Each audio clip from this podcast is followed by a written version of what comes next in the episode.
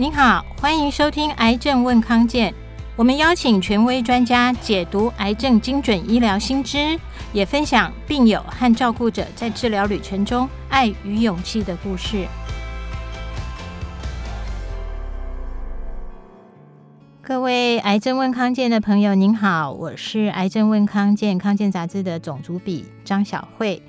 我们今天要来谈一个，应该是男性跟女性，尤其是男性精英或者是上班族都应该关心的一个议题，就是摄护腺癌哦。那我们今天邀请的是台北荣民总医院泌尿部的主治医师魏子君魏医师，魏医师好。嗯，小慧你好，各位听众大家好，我是台北荣民总医院泌尿部魏子君。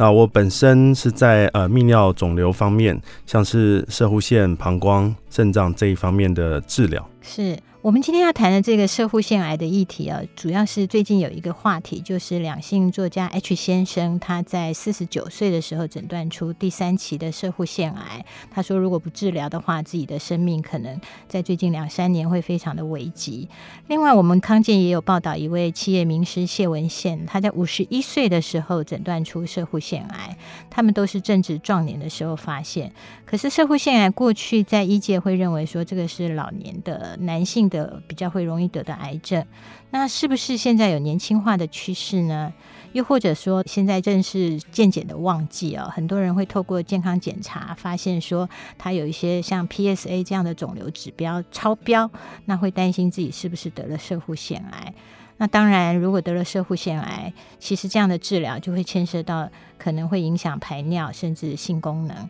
所以，到底这些有一些观念或者是似是而非的答案哦？那我们今天需要请魏医师来帮我们做解答哦。诶，我想先请教魏医师的就是，真的得射护腺癌的人有越来越多或者年轻化的趋势吗？是。应该这么讲，呃，摄护腺癌本身的绝大部分的族群还是以中老年的男性居多。嗯，那但是随着我们呃健检也好，或是国人对于自己身体健康的意识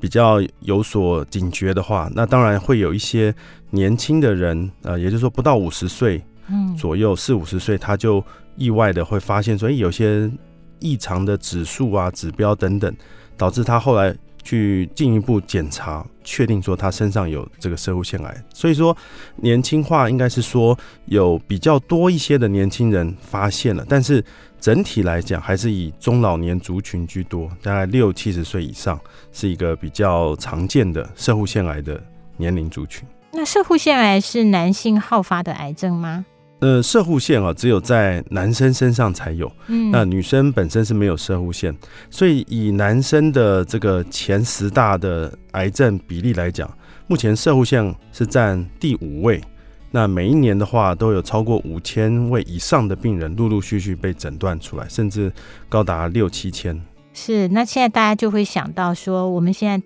人哦，就是工作压力很大，睡眠也少。然后，呃，像我们上次采访那个谢文宪老师，他就会说，他其实水喝的很少，所以他的泌尿问题是很困扰他的。那这些都是射护腺癌的风险因子吗？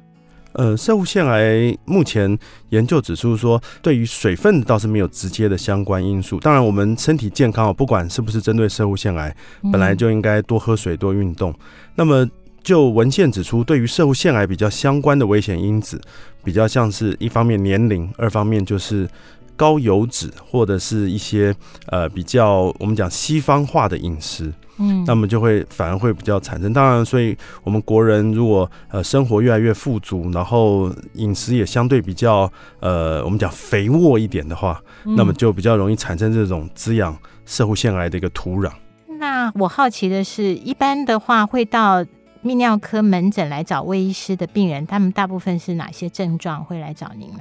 这个其实有些人有症状，有些人他其实是没有症状。我举个例子哦，像我们最近有一些病人，他就是员工体检啊，嗯、那他刚升一个中阶主管，那公司就提供他做这个全身的体检，那当然当中就包含了抽血有这个 PSA 的指数，那么指数正常，这个报告也写说应该小于四。那他就有超过五点多，那就有点担心。那在五十几岁刚做第一次见，因为他之前都这个努力的打拼事业，是忽然才发现哎，这有一个指数有异常，那就赶快来看。那另外一些是有一些症状，举例而言就是说他的朋友啊，就说：“哎、大家都上厕所，每一次都是他最后才出来。大家出去郊外踏青啊什么，然后哎、欸，结果就他最后，人家说你这小便怎么这么久，有没有什么问题？然后旁边有，所以我之前也有这样，后来我就去看了医生，就比较好一点。你要不要也去看一看？所以他说，所以他也想来看看是不是有这方面的问题。是，所以后来呢，当然经过一系列检查之后，从呃射护腺当中发现可能有问题，那么最后切片确定说啊，他的确射护腺长了不好的东西。接下来就想请教魏医师，是确定射护腺癌，它需要经过哪些检查呢？是理论上我们要确定它的癌症的话，呃，不管是这个指数偏高，或者是我们做一些所谓的肛门指诊，因为射护腺啊是在我们直肠的前方，嗯、所以当我们用手指头在肛门做检查，先检查痔疮也会，那么再往前的话摸就是射护腺的部分。嗯、那如果有摸到一些硬块，那也是会高度担心。那无论是指数高，或者是检查摸到硬块，那么下一步如果要确定的话，那么是应该要做一个切片，那么才能够确认当中有没有这个不好的细胞。是，那一般的话，如果说，诶，射护腺癌，我们最常一般的男性他要担心的是哪一些症状的时候，他应该就要就医啊？所以说，如果说他家族里面曾经，比如说父亲啊、阿公啊、叔叔伯伯有这样的状况，那他可能。更年轻一点，比如四十几岁到五十岁之前的时候，就要稍微检查一下他的射护腺的指数，也就是这个 PSA。那如果说呃发现说生活当中排尿啊有一些疼痛、灼热，或是他整体状况比起以前排尿不顺畅，甚至有些人是血尿的关系来的话，那么也就要小心的提早就医就诊。所以家族史是一个风险因子，还有刚刚魏医师讲的，特别是在年龄，就是如果说是超过五十岁以上，就要得开始要注意说自己有没有这些症状。那再来就是您刚刚说的，可能饮食或者是作息多多少少也会影响。是没错，因为我们讲说这个早睡早起多喝水，当然这是整体对于呃身体健康。嗯、那过去有一个很有名的例子，就是说这个日本人哦，嗯、他们理论上社会腺癌的发生比率不像欧洲、美国的白人这么多。但是呢，这个日本第一代到夏威夷的移民，他没有发生这个比例来讲，就是还是一样跟日本一样偏低。但是到第二代、第三代，也就是进入了美国的生活饮食之后呢，慢慢的，他社会腺癌的发生率竟然就很贴近了欧美的白人。那也就是说，环境的确也是一个蛮重要的影响因子。一方面是遗传，另外一方面环境也是。是。那也有一些话题或者大家讨论，就是说射护腺肥大，它会不会恶化成射护腺癌？这中间的关系是什么？嗯，没错，因为肥大它是偏向良性的，那么癌症当然是恶性的。那不管良性恶性，它都会产生一些我们身体上的症状，其实蛮类似的。我们做个比喻哦，就是说我们的射护线是在膀胱的出口。那假设把膀胱当成是一个水库来形容的话，那么射护线就很像这个水库门口的闸门。那这个闸门如果它比如说年久失修或生锈等等的，那这时候我们水户在泄洪的时候，它这个积聚不顺畅，就没有办法很快的泄洪出来。那不管它是当中良性恶性，都会产生类似的这种所谓排尿症状。比如说，他夜里可能要起来小便好几次，因此中断睡眠，睡不好，或者是呃小便的次数变多之外哦，他也觉得每一次都尿的断断续续啊，没办法尿得很干净，诸如此类。这样我们刚才讲泄洪产生的一些状况。那当然，肥大是良性，癌症是恶性。最大的差别不是说他们产生的症状，而是说本质上他们有没有一些坏的细胞在当中。好，那另外就是要请教魏医师，是现在也是一个健检的旺季哦，大家很多人收到报告会发现说自己的那个健检报告里面那个 PSA 是偏高，就会担心自己会不会是得了射护腺癌啊？那一般如果这样的话，您泌尿科医师会怎么处理呢？是。因为我们经常看到一个健检报告，会把 PSA 这个射护腺特异抗原列在所有的所谓的癌症肿瘤指数当中。那事实上呢，它并不是一个肿瘤指数，它是一个射护腺特异的指数。也就是说，不管良性恶性，它都有可能会上升。它是射护腺特异，也就是说，我们身上没有第二个器官，只有射护腺这一个器官会分泌这种 PSA。但是它究竟分泌超过这个标准呢？是因为良性的肥大，比如说工厂厂房很多，所以它慢慢扩建，所以当然市面上产品增加，这是一个良性的状态。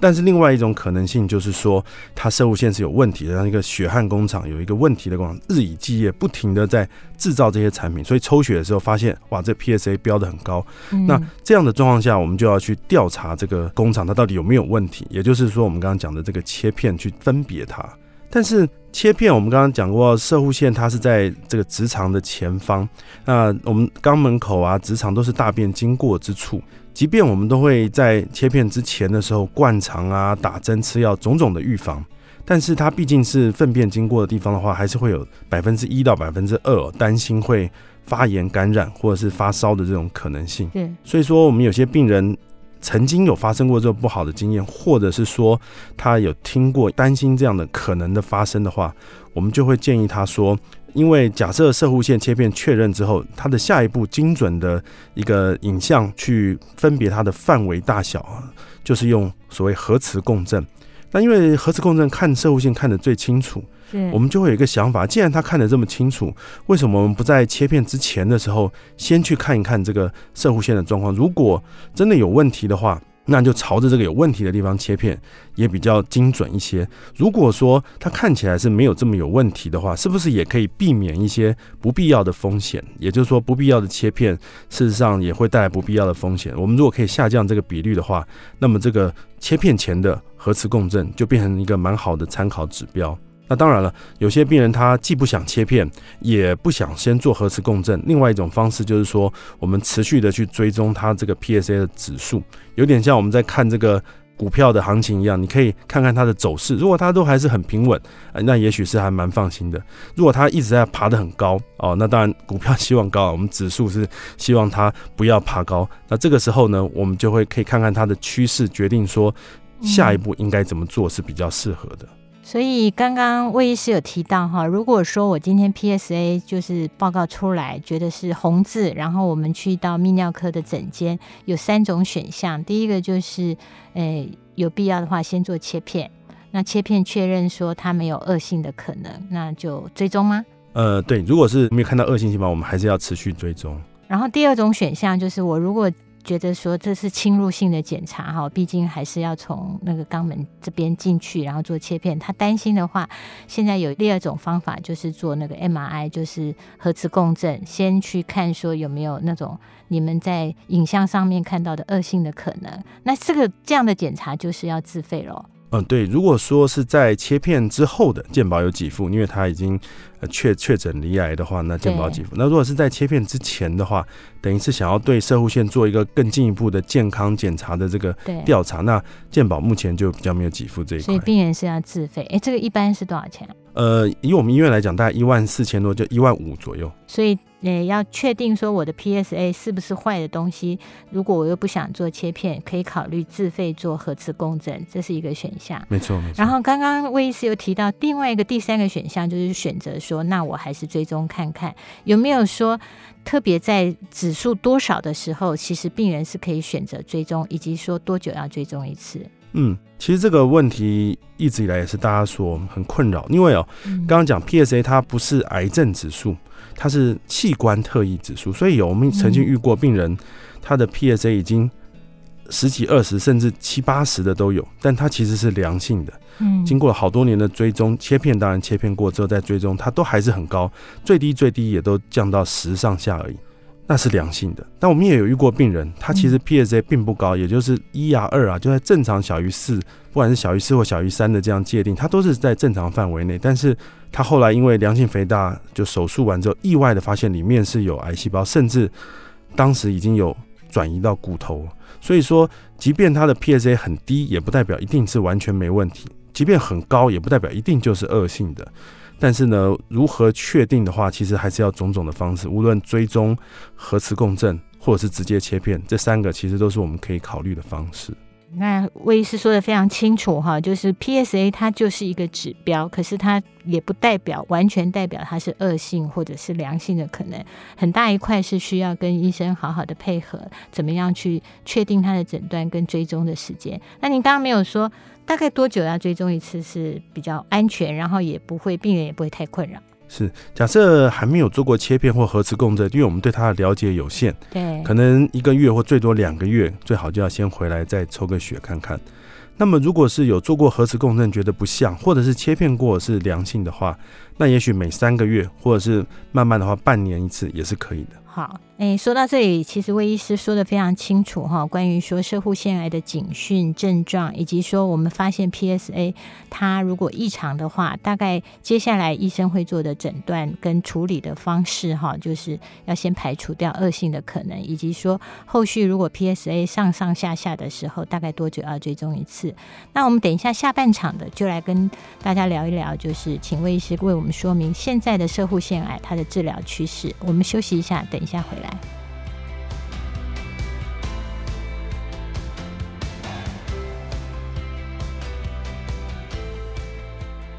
欢迎回来，癌症问康健，我是张晓慧。我们今天邀请到的是台北荣民总医院泌尿部的主治医师魏子君魏医师。刚刚我们在上半场谈到的就是关于摄护腺癌现在的趋势，还有一些警讯，比方排尿功能的异常，以及我们。上班族或者是年长的朋友，他们会常常碰到就是健检的 PSA，如果异常的话，一般泌尿科医师会怎么样帮忙处理跟追踪哈？那我们今天下半场很大一个重点就要来谈到这个男人说不出的隐忧，甚至是生命威胁，就是射护腺癌的治疗方式。我想先请魏医师跟我们分享一下，最近这些年哦，最近二三十年射护腺癌的治疗方式有没有什么样的不一样？是。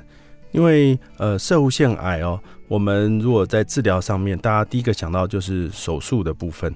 那么如果说今天这个癌症它还局限在射护腺的包膜，也就是在射护腺当中没有跑出去，嗯，那么手术移除开刀，那是最直接也是最呃可以解决这个问题的方式。那么过去传统的手术的话，因为我们的射护线是在骨盆底的一个深处，相对空间比较小一点，而且在手术当中的视野范围也比较不是这么容易。所以说后来呢，在最近这十几二十年当中，我们的所谓达文西机器手背这样的手术，它一方面呢可以呃用一个比较好的视觉系统，在我们骨盆底的深处还是可以看得很清楚。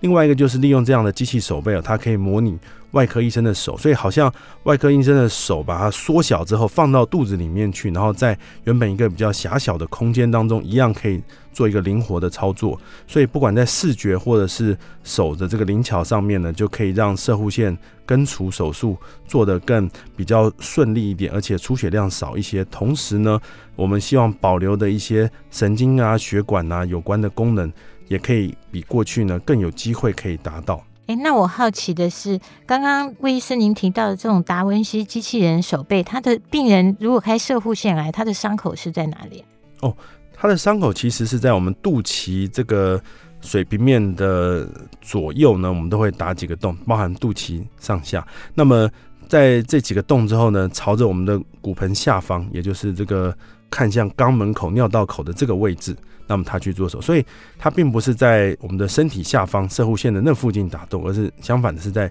远离一点的地方，在肚脐的地方附近打洞。所以现在达文西机器人手背去开射护腺癌，它已经是一个常规了吗？呃，事实上是我们蛮常规做的一个手术，因为呃，在整体达文西的手术当中哦，以泌尿科来讲，就占了将近超过一半以上。那么当中又以这个射护腺的手术是居最多。那是每一个射护腺癌的病人都可以用达文西手术吗？嗯，如果说刚刚局限在这里面，当然手术开刀是最适合。我们您说没有跑出去，没有跑出射护线这个范围的，是可以用达文西手术开刀。没错，但我们如果把射护线来简单的粗分为三种的话，一种就是刚刚讲这种呃局限在里面的所谓的第一、第二期。那么另外中间的这一种呢，就是所谓的呃局部扩张型，就是说。它还是在射护线附近，但它可能往外有稍微扩张一些，包括它的包膜啊、附近的除精囊等等的哦。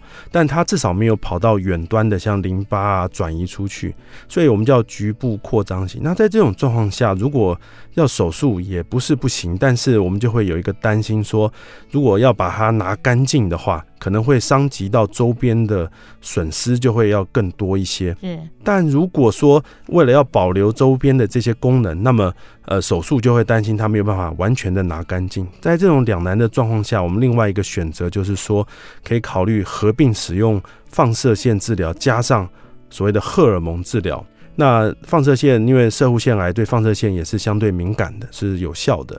但是因为毕竟它没有像开刀拿开把这个射护腺移除再从身上拿走，所以说在射护腺还在身上的状况下，我们还需要额外用荷尔蒙的方式去控制它。那这样两者加起来的话，约略可以跟开刀雷同。那么当然他因为没有动手术，所以他的伤害就会稍微小一些。所以说我们就会对于说局部扩张型的这个病人的话呢，使用这样合并的治疗，也许也是另外一种选项。哦，所以。不能开刀的，可能就是第三期之后的病人。其实您刚提到局部扩张，就是有一点跑出去那个射护线的话，会用放射线治疗加荷尔蒙治疗。那当然，我们也常常会听到，像我的长辈，就是他其实一发现的时候，事实上他是因为骨头酸痛，结果进而检查出射护腺癌，这一般就是第四期了吧？那是怎么样治疗嘞？是没错，如果说发现的当下已经转移出去的话，嗯，的确就是我们一二三四期当中的第四期。那么过去我们称之为呃，知道所谓的末期癌症，但现在不这样称呼它末期，叫它晚期摄护腺癌。我们的病人就会说，这个是文字游戏啊，这个满清末年就是晚清嘛，那个晚期末期对吧？你只是把它讲的好听一点，不要安慰我。那事实上这不是这个意思的，因为哦，我们过去认为转移出去的癌症。很有可能，比如说到骨头去，就觉得说哇，他预期的生命可能不长了。但是我们射护腺癌的患者呢，他如果即便转移到骨头去，那我们用一些包括像刚刚讲荷尔蒙的疗法，那么长期的去控制它，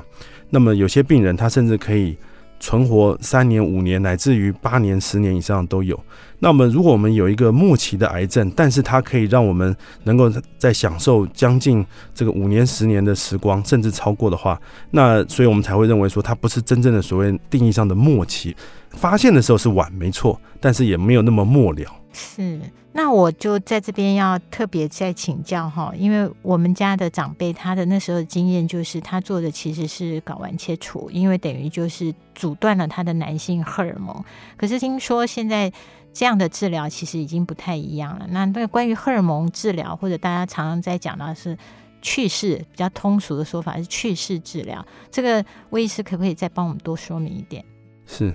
所谓的这个去世，在古代就是所谓阉割哈，这样把蛋蛋去掉，那他的男性荷尔蒙就没有了。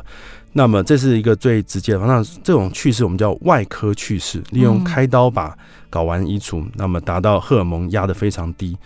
那另外呢，一种去势就是所谓内科去世，就是利用打针或吃药的方法，把身体的荷尔蒙把它压低。那它的好处是说它不用开一刀。嗯。另外就是如果有一天我们停掉的时候，它是有机会可以回来的。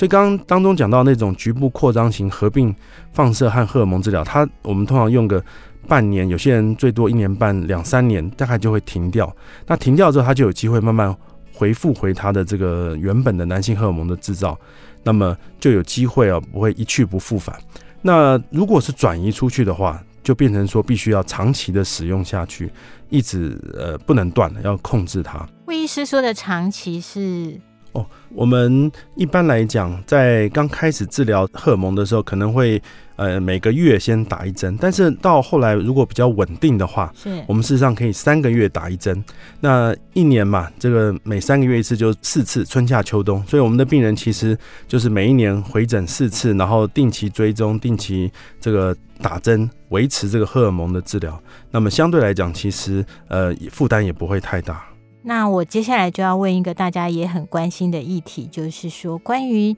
射护腺癌的荷尔蒙治疗或者射护腺癌的治疗，其实会不会对男性，比方排尿啊，或者是性生活有影响？是因为我们男性荷尔蒙，当然对于我们的这个男生的性功能，一定是会有多多少少的影响。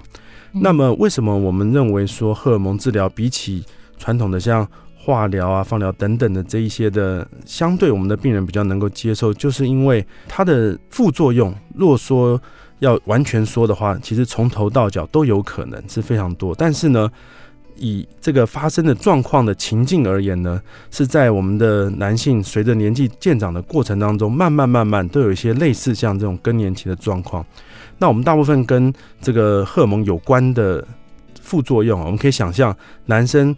这个上古时代是一个猎人，那么猎人他所有的特质呢，都跟这个男性荷尔蒙是有关的。对，男子气魄。没错，没错。那他我们要打猎嘛，所以说我们的。肌肉要很有力气，跟野兽拼搏，我们骨头要很健壮，才能跳得高、跳得远。所以说会担心肌肉比较慢慢的乏力，或者是骨质疏松。那事实上，这个在这些年当中，他可能慢慢慢慢肌肉就觉得没有往常那么有力气，然后这个爬山就会比较累啊，骨头会。那当然这个其实就感觉就比较不能那么明显。那另外就是说。我们打完猎的时候，对不对？都要把这个猎物扛回家。我们要记得回家的路怎么走。所以说，有些人他就觉得他的记忆力会有一点衰退。那么。这个打猎的时候要很专注，那这个专注力就会有点下降。那事实上，我们有些年长的长者，他经常我们讲说开的电视是被电视看还是看电视？已经，哎，所以他的专注力已然慢慢下降，然后这个他的记忆力往往也的确都有点不是那么好。所以说他就觉得说，哎，这样好像跟以前的我